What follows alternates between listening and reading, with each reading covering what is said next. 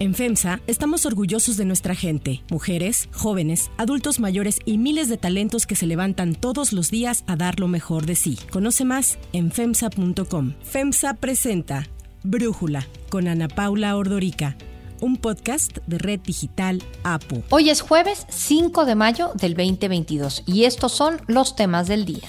El gobierno federal presenta plan para enfrentar la alta inflación. Empresarios respaldan las medidas. La Fed aumenta en 50 puntos base la tasa de interés para quedar en un rango de entre el 0.75% y el 1%.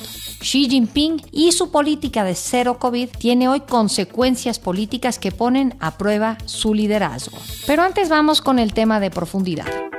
Jamás he actuado en contra de la gente, en contra del medio ambiente. El lunes, la Comisión Ambiental de la Megalópolis, la CAME, informó que debido a los altos niveles de ozono se iniciaría la fase 1 de contingencia ambiental atmosférica. Fueron dos días en que los autos dejaron de circular ya que hasta ayer por la noche fue suspendida la contingencia ambiental. Expertos señalan que esta medida, restringir la circulación de automóviles, afecta a los ciudadanos que tienen problemas incluso para transportarse a su trabajo, pero realmente no funciona para bajar la contaminación. La mala calidad del aire se vive cada año en esta temporada, pero a pesar de las medidas que se están empleando, no se logran reducir los niveles de ozono. Para Brújula, Orlando Aurquia, meteorólogo, nos explica por qué hay altas concentraciones de ozono en la zona metropolitana del Valle de México. Hay que partir, hay que comenzar explicando la presencia de contaminantes como los óxidos de nitrógeno que se generan a partir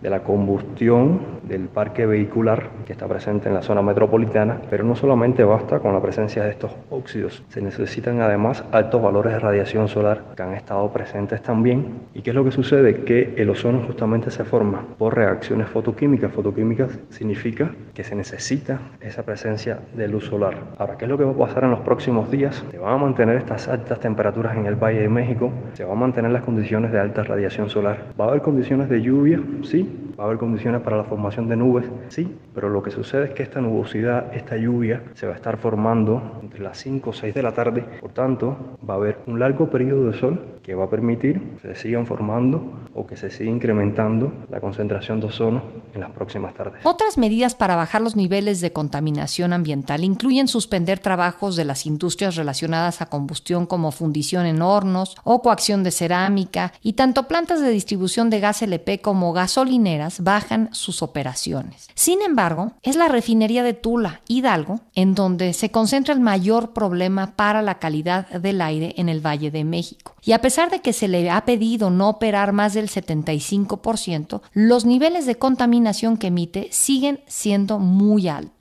En la misma situación está la central termoeléctrica Francisco Pérez Ríos, también en Tula, que bajó en un 30% su consumo de combustóleo, pues utiliza la mayor parte de este recurso para operar. Por estas plantas, Tula se considera como uno de los lugares más contaminados. Esto viene desde el año 2006, cuando la ONU la nombró como la ciudad más contaminada del mundo. En 2019, Víctor Toledo, quien entonces era el secretario de Medio Ambiente, dijo que por los niveles de contaminación del aire y del agua, Tula no debería ser habitable. Inclusive, en octubre del 2021, el gobernador de Hidalgo, Omar Fayad, escribió en su cuenta de Twitter que Tula era un infierno ecológico en donde se asientan las principales empresas productivas del Estado, la CFE y Pemex, así como las principales cementeras del país. Expertos ambientalistas y organizaciones no gubernamentales como Greenpeace reclaman el uso excesivo del combustóleo. El año pasado Greenpeace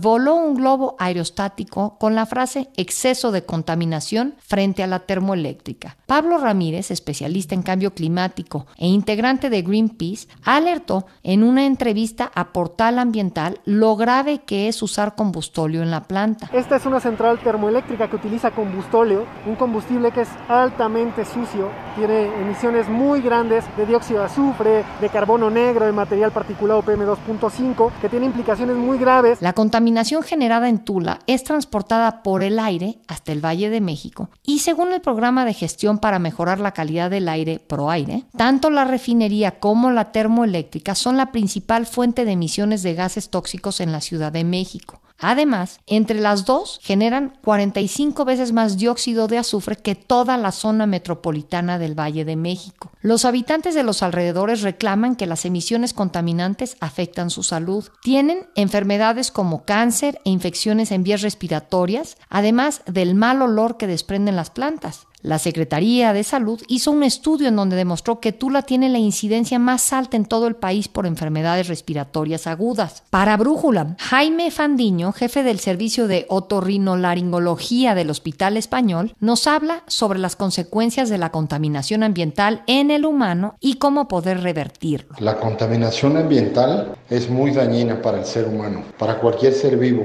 Vamos a concentrarnos en el ser humano, principalmente en la vía respiratoria cuando tenemos altísimos niveles de contaminación como lo que hemos visto los últimos días en la Ciudad de México, causa problemas respiratorios agudos, favorece la replicación de enfermedades y de infecciones virales, bacterianas y micóticas. Y lo que es más importante es que a largo plazo y mediano plazo favorecen las enfermedades malignas del árbol tráqueo respiratorio el aire contaminado de las ciudades no es lo ideal para nosotros los humanos, sin embargo es donde más humanos vivimos y cada vez más estamos teniendo un incremento en las enfermedades malignas derivadas directamente de la contaminación ambiental. Una manera de poderlo revertir es poniendo ambiente húmedo en nuestros interiores, en las casas, para tratar de que la humedad y el agua nos ayude a limpiar la vía respiratoria. El gobierno de Hidalgo informó que en estos días se va a aprobar un convenio con el CONACIT y la Universidad Autónoma de Hidalgo para que se realicen mediciones de la calidad del aire en Tula, Pachuca y Tulancingo y así crear estrategias que disminuyan la contaminación ambiental. Para este plan se tiene un presupuesto de 6 millones de pesos,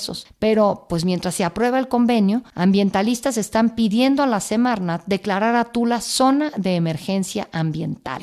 El análisis. Para profundizar más en el tema, le agradezco a Diego Marroquín, investigador de la US Mexico Foundation, platicar con nosotros. Diego, a ver, ¿qué pasa con la calidad del aire en el Valle de México? Tú lo has estudiado mucho y pues de pronto vemos estos días consecutivos con altos índices de contaminación y nos ponen el hoy no circula. ¿Sirve esto? Pues bien, voy a tomar dos pasitos para atrás. Si hemos aprendido una lección después de casi dos años de pandemia, es la importancia de poder respirar y respirar sin restricciones. El no poder respirar libremente tiene costos económicos y humanos altísimos. Solo para ponernos en perspectiva, de las 15 ciudades más grandes de todo Norteamérica, las cinco más contaminadas son mexicanas. Esto se traduce en menores niveles de calidad de vida y en el desarrollo de infecciones y enfermedades crónicas, como bien has dicho. El último estudio de la UAM fue haber entre 9 y 15 mil muertes relacionadas con la pobre calidad de aire en el país. Tan solo en el 2019,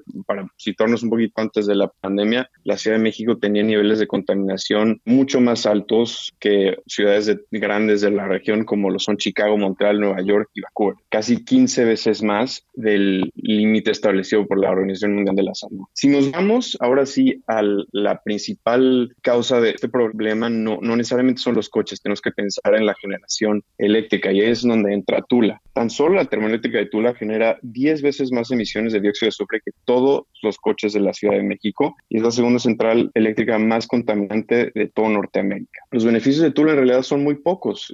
Toda esa contaminación solo genera 3% de la energía que se produce en todo el país y lo único que tenemos a cambio son declaraciones de emergencias sanitarias, niveles de contaminación mucho más altos que los permitidos por la regulación nacional y los estándares internacionales. Oye, en ese sentido, yo veía un tuit de José Luis Luege, quien estuvo al frente de Conagua y se ha dedicado pues a este tema desde hace décadas, en donde él dice, la decisión ilegal de la CFE para usar combustóleo en la termoeléctrica de Tula es causa de la grave contaminación del aire en el Valle de México. Absurdo declarar doble hoy no circula y no denunciar a la CFE por violar todas las normas ambientales. ¿Qué opinas de esto que dice el UEG? Correcto. Es cierto que los vehículos contaminan, pero como dije, Tan solo Tula genera 10 veces más contaminación que más de 10 millones de vehículos en la Ciudad de México. El permiso para operar de Tula estaba pensado para usarse gas natural que contamina mucho menos que el combustóleo. La quema de combustóleo en realidad es una decisión de política pública de la presente administración por refinar más en el país, por extraer más petróleo. A la hora que se extrae petróleo mexicano, este es más pesado que el de otros países y se genera mucho combustóleo como su producto y pues como no se puede vender, ningún otro país lo va a comprar, este se termina quemando para producirse más energía y como resultado tenemos estos altísimos niveles de contaminación. Entonces, en realidad la respuesta no está en reducir la circulación de coches o en frenar a la industria, que de cierta forma ayuda, pero es poner un curita a una herida mucho más grande y cuyo origen está a unos kilómetros de la ciudad, que es, que es en Tula. ¿Y por qué no lidian con esta contaminación que emite Tula? Yo creo que el hecho de estar poniendo este doble no circula, el frenar otras industrias, tiene un costo político importante para el gobierno pues, de la Ciudad de México, del Estado de México, en Hidalgo. Entonces, ¿por qué no resolver lo que pasa en Tula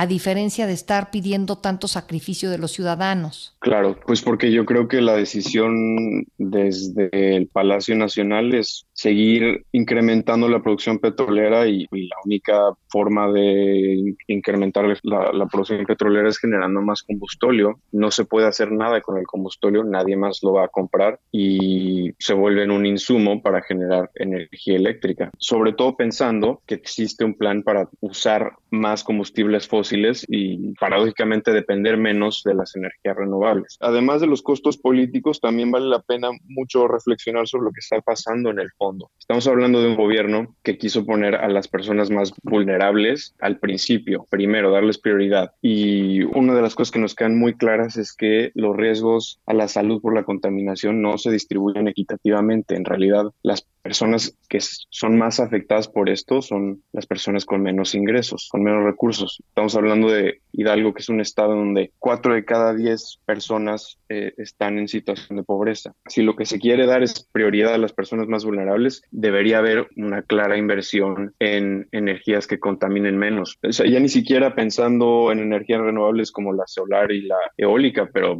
o sea, de, de entrada está el uso de gas natural en la termoeléctrica que ayudaría significativamente a reducir este problema. Diego, muchísimas gracias por tu análisis y por platicar con nosotros.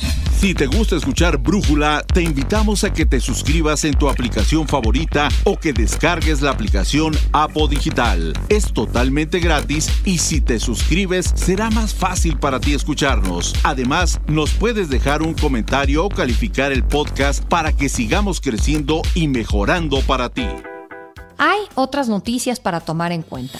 1. Inflación. Como se anticipaba, el presidente Andrés Manuel López Obrador encabezó la presentación del paquete contra la inflación y la carestía, con el que se busca hacer frente a la inflación. El plan pactado con la iniciativa privada contempla un aumento en la producción de granos como maíz, frijol y arroz y descarta la aplicación de controles de precios, según indicó el secretario de Hacienda Rogelio Ramírez de la O. Nosotros desde el inicio el gobierno sentó una base para estabilizar el precio de la gasolina y esto logró por sí mismo evitar hasta ahora una caída del consumo de los hogares. El plan tendrá una duración inicial de seis meses que se pueden prorrogar. La inflación se aceleró más de lo previsto en la primera quincena de abril a un 7.72% a tasa interanual, superando el objetivo de Banjico que ya hemos repetido varias veces es de un 3% más menos un punto. Representantes de la iniciativa privada celebraron las acciones anunciadas que aseguraron se dieron a partir del diálogo y el consenso. Así habló Francisco Cervantes, presidente del Consejo Coordinador Empresarial. Aquí está el ánimo del sector empresarial en colaboración con su gobierno para poder mitigar esta fuerte inflación que estamos viviendo y que seguramente viene más fuerte. Los empresarios resaltaron la simplificación regulatoria y la reducción de costos de transacción tales como la exención de carta aporte por parte del SAT a productos básicos e insumos en sus transportes así como la reducción de costos y tiempo de despacho aduanal anal. Para Brújula, Gabriela Siller, directora de análisis económico y financiero de Grupo Financiero Base, nos ayuda a entender los alcances del plan presentado. El presidente López Obrador anunció un plan para combatir la inflación que afortunadamente no contempla el control de precios como se había dicho anteriormente. Control de precios hubiera generado distorsiones y escasez de algunos productos. Sin embargo, de lo que sí habló son de subsidios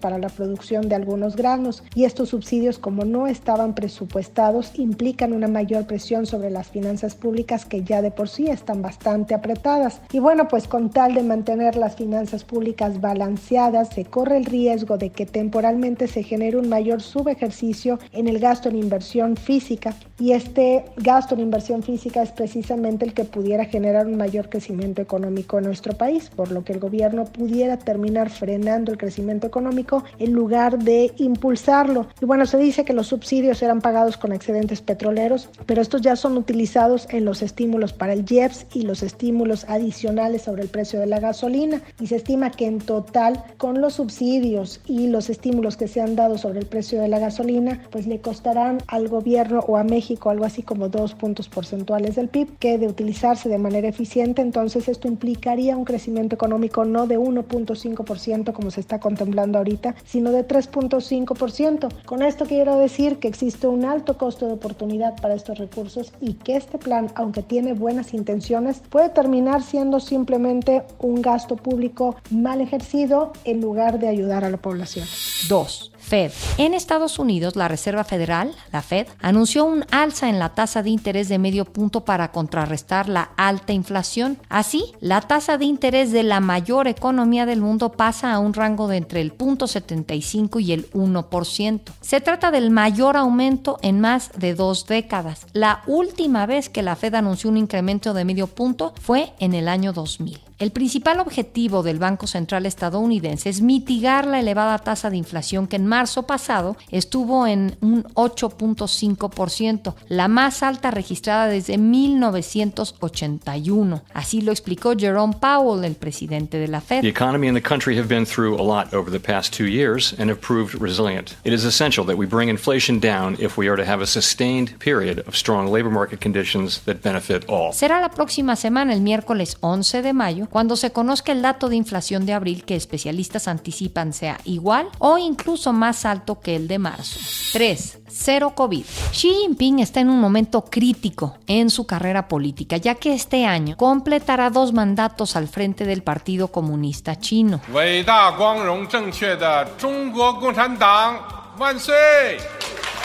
Xi se prepara para el 20 Congreso del Partido Comunista que tendrá lugar en noviembre próximo. Su aspiración, un tercer mandato como líder del partido, lo que también le permitiría mantener el control del país. Sin embargo, el líder chino corre el riesgo de enfrentar costos políticos por el manejo de la pandemia, en especial por el fracaso de la política cero COVID. Esa, que alguna vez fue vista como exitosa por el mundo, comienza a pasar una costosa factura al gobierno chino. Shanghai, una ciudad de 26 millones de personas, ha estado en un estricto confinamiento por más de un mes, provocando caos y descontento entre la población.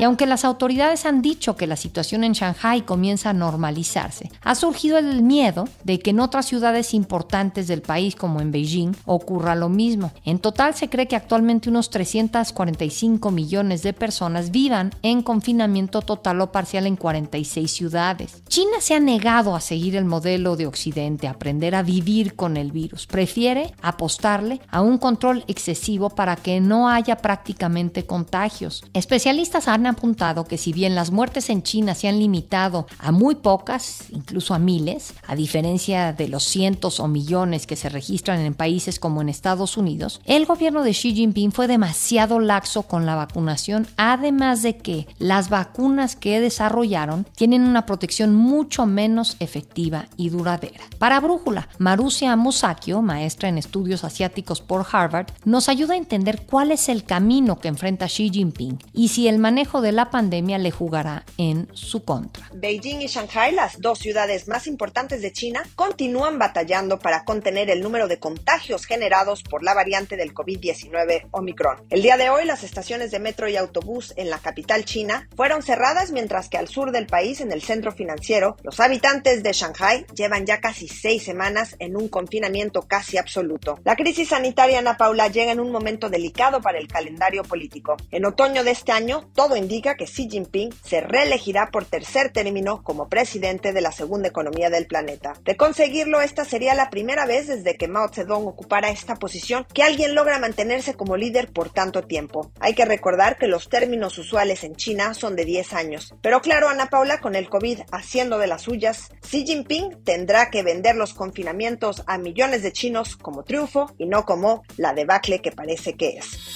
Yo soy Ana Paula Ordorica. Brújula lo produce Batseba Feitelson. En la redacción, Airam Narváez. En la coordinación y redacción, Christopher Chimal. Y en la edición, Omar Lozano. Los esperamos mañana con la información más importante del día. Oxo, Farmacias ISA, Cruz Verde, Oxo Gas, Coca-Cola FEMSA, Invera, Torrey y PTM son algunas de las muchas empresas que crean más de 245 mil empleos tan solo en México y generan valor como parte de FEMSA. FEMSA presentó Brújula con Ana Paula Ordorica, un podcast de Red Digital APO.